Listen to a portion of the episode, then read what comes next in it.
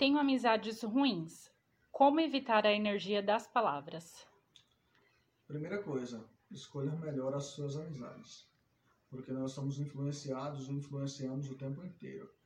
Existe até uma teoria de que você é a média das cinco pessoas com as quais você mais convive. Mas eu vou te dar uma outra dica. Já que você tem essas amizades tão tóxicas assim, evita compartilhar projetos pessoais com elas, porque provavelmente elas não vão te deixar tão animada para realizar seus projetos. E segundo, todas as vezes que elas compartilham algo negativo, é sobre a vida delas e não a sua. É sobre elas, que isso fique bem claro. E a segunda coisa é, você não é obrigado a ser amiga de ninguém. Simplesmente você tem amizades por livre e espontânea vontade.